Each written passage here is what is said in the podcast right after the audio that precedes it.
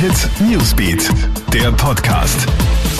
Hi, ich bin's, Clara Jirovetz und das sind die wichtigsten News-Themen für deinen Freitagabend.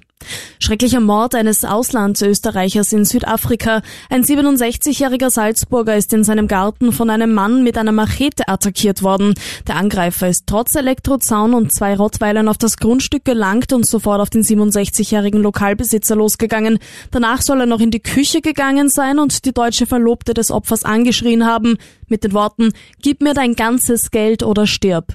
Der schwerverletzte Salzburger wollte seiner Verlobten noch zu Hilfe kommen, wurde daraufhin aber vom Angreifer niedergemetzelt. Die Frau konnte fliehen und die Polizei verständigen. Beim Täter dürfte es sich um einen Angestellten des Opfers handeln.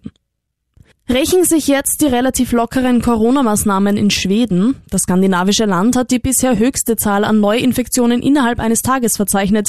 In nur 24 Stunden seien 1474 Erkrankungen hinzugekommen. Laut den schwedischen Gesundheitsbehörden sei die Rekordzahl eine direkte Konsequenz vermehrter Tests. In Schweden gibt es dennoch prozentuell deutlich mehr Corona-Tote als in anderen skandinavischen Ländern wie Norwegen, Finnland oder Dänemark.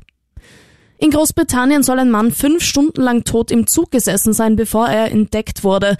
Der 60-Jährige hat am Weg von Manchester nach Bournemouth einen Herzinfarkt erlitten. Da die Mitarbeiter aber derzeit wegen Corona nicht mit den Passagieren in Kontakt geraten dürfen, ist niemand durchgegangen und deshalb ist es auch niemandem aufgefallen. Erst bei der Endstation wurde der Mann von einer Reinigungskraft entdeckt. Da war dem 60-Jährigen aber nicht mehr zu helfen. Der Spaziergang im Grünen ist für uns wichtiger als das Internet. Das zeigt eine aktuelle Parship-Studie nach dem Corona-Lockdown. Die Userinnen und User sind gefragt worden, was ihnen während der Ausgangsbeschränkungen am meisten Kraft gegeben hätte.